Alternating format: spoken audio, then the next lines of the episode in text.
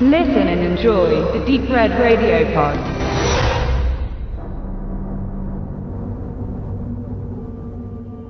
Bevor David Fincher 1995 ganz groß mit Seven rauskommen sollte, anschließend mit The Game und Fight Club im Zweijahresrhythmus Meisterwerke inszenierte, musste er sich der Feuertaufe in dem harsch von der Produktion geregelten Franchise-Teil Alien 3 unterziehen. Nach zahlreichen Erfolgen und Erfahrungen im Musikvideobereich stellt der dritte Alien Finchers Spielfilmdebüt dar. Über die Produktion kann man so einiges, eben das, was offiziell von 20th Century Fox freigegeben wurde, in den Making-ofs der Blu-ray und DVD-Kollektion der Alien-Saga in Erfahrung bringen. Kurzum, Fincher hatte kaum Skript, mächtig Zeitdruck, war quasi hilflos den Bedingungen der Produzenten ausgesetzt und mit dem Endergebnis mehr als unzufrieden. Der Macher distanziert sich seitdem mit Nachdruck von dem Projekt, sprach an der Öffentlichkeit nicht mehr darüber. Tatsächlich ist Alien 3 der einzige Film des Franchise, dessen Regisseur nicht im Audiokommentar zu hören ist. Noch heute polarisiert Alien 3. Die einen finden ihn eine gelungene Hinwendung Back to the Roots, also nach James Camerons multiplizierter, stetig zunehmender Monsterhatz zur Konzentration auf eine gegnerische Kreatur und einen einzigen räumlichen Schauplatz. Andere sahen in dem Film den Versuch, es allen gleichzeitig recht machen zu wollen, also alles auf einmal liefern zu wollen, nämlich rasante Action, klaustrophobische Stimmung und eine konsequente, dabei tiefgründige Weiterführung der Figur Ellen Ripley. Dabei sei zu Beginn dieser Besprechung jedem ans Herz gelegt, sich die Extended-Fassung auf DVD oder Blu-ray anzuschauen, die satte 30 Minuten länger dauert und über 40 Minuten alternatives Bildmaterial im Vergleich zur Kinofassung bietet. Der Extended Cut lässt sich viel mehr Zeit, widmet den Figuren deutlich mehr Aufmerksamkeit und kommt der ursprünglich von Fincher intendierten Version viel näher. Hinsichtlich der Erzählchoreografie ist David Finchers Alien 3 ein besonderer Film. Zum einen setzt er als einziger Film der Reihe unmittelbar nach den Ereignissen des Vorgängers ein, also im erzählten Jahr 2179. Diesbezüglich besteht ein bisher einmaliger direkter narrativer Zusammenhang zwischen zwei unabhängig voneinander produzierten Teilen der Saga. Aliens von James Cameron endet mit dem Fluchtflug der USS Sulaco vom Planeten LV-426, demselben Planeten, der bereits im ersten Teil Hauptschauplatz zusammen mit dem Raumschiff Nostromo war. Auf LV-426 wurden nach den Ereignissen von Alien die besagten Kolonien gebaut, ein künstlicher Lebensraum für die Rasse Mensch entstand. Nun, nach den apokalyptischen Geschehnissen gilt LV-426 endgültig als lebensfeindliches Terrain. Die räumliche Neuerschließung durch die Marines geriet zum Desaster. Was bleibt, ist die Flucht. An Bord der Sulaco befinden sich die einzigen Überlebenden. Ripley, die junge Newt, der verwundete Corporal Hicks und der von der Alienkönigin entzweigerissene Android Bishop.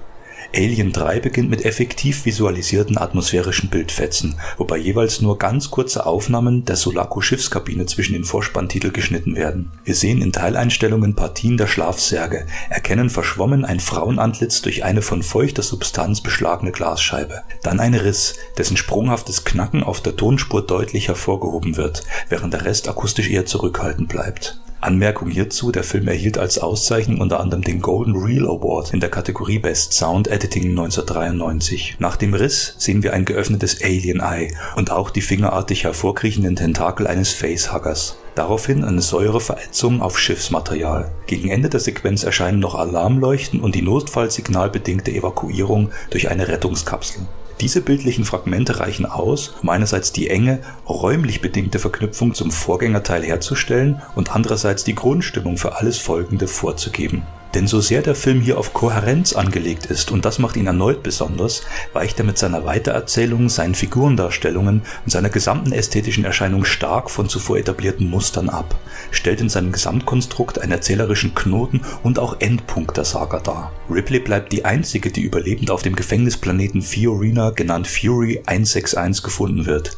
Sie ist ausgemergelt und ihre Lungen voller schwarzer Flüssigkeit. Fiorina 161 ist ein Arbeitslager für männliche Sträflinge, deren deren Arbeit in der Aufrechterhaltung eines riesigen Kesselheizsystems besteht, um die für die Mineralölraffination benötigte Energie zu gewährleisten. Daher ist die gesamte äußere Umgebung stark verschmutzt. Neben einer kurzen Reanimierung des Androiden etwas später im Film bleibt anfangs nur die Leiche der jungen Newt erzählerisch relevant, denn Ripley vermutet, dass sich ein Alien in den Körper des Mädchens eingenistet hat.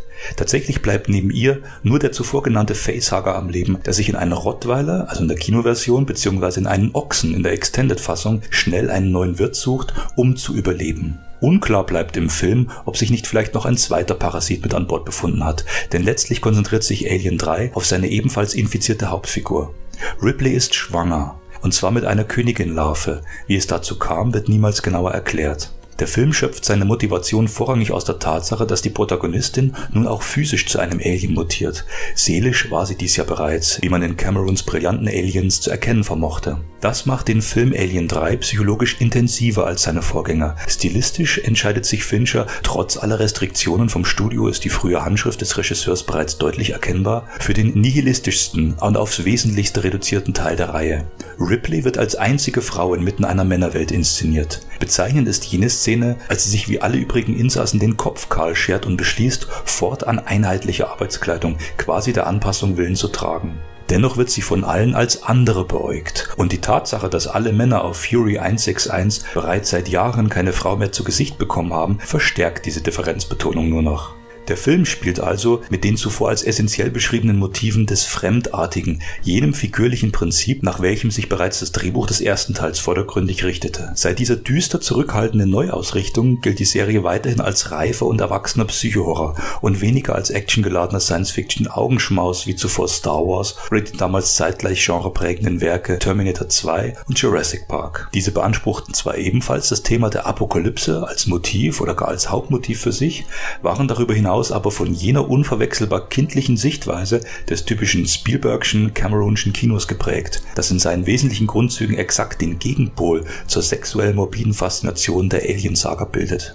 Alien 3 bleibt diesbezüglich konsequent, findet gar einen endgültigen Abschluss. Ripley wählt den Tod und lässt sich zusammen mit dem in ihr schlummernden Drachen in die Flammen des Schmelzofens fallen, um ihr Schicksal und das der gesamten Menschheit vor der drohenden Gefahr zu erlösen.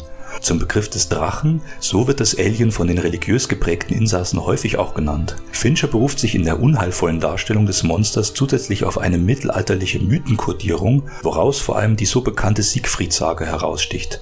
Dass der Xenomorphiker als feuerresistent dargestellt wird, ist nur ein weiterer Baustein dieser motivischen Synthese.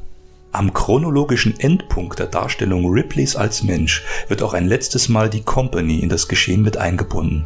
Durch den anfänglichen Rettungsruf des bei der Alien Huts mittlerweile getöteten Gefängnisaufsehers wurde Wayland Yutani in seiner Funktion als Inhaber und Kontrollinstanz von Fiorina 161 auf Ripleys Anwesenheit aufmerksam und schickte ein Spezialteam, um die Alienkönigin im Körper der Frau sicherzustellen und für weitere Forschungstests am Leben zu erhalten. Als Einsatzleiter Michael Wayland, einer der Nachfahren von Firmengründer Charles Bishop Wayland und der Designer des Androiden Bishop, spielt erneut Lance Henriksen eine institutionelle Figur und ein vertrautes Gesicht, das Ripley wiederkehrend von ihrem verantwortungsbewussten und diesmal endgültigen Handeln abbringen will.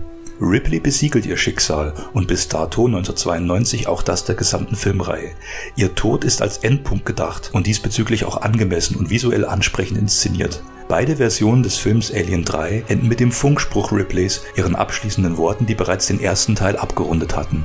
This is Ripley, last survivor of the Nostromo, signing off. Ihre Stimme bleibt dem Zuschauer als Erinnerungsmotiv. Wir behalten sie als Mannschaftsmitglied eines Raumfrachters in Gedanken, wohl wissend, dass sie sich während ihrer jahrzehntelangen Odyssee im Weltraum zu einer Überfrau, einer beschützenden Mutter, einer furchtlosen Kriegerin und zuletzt einem beinahe perfekten, überlebensfähigen Organismus entwickelt hat, wie das Alien selbst einer ist. Letzteres wird als faszinierender Anhaltspunkt gesehen, um die Saga fünf Jahre später 1997 dann doch noch weiterzuführen und dabei in ein viel abstrakteres Zeitlevel zu verlagern.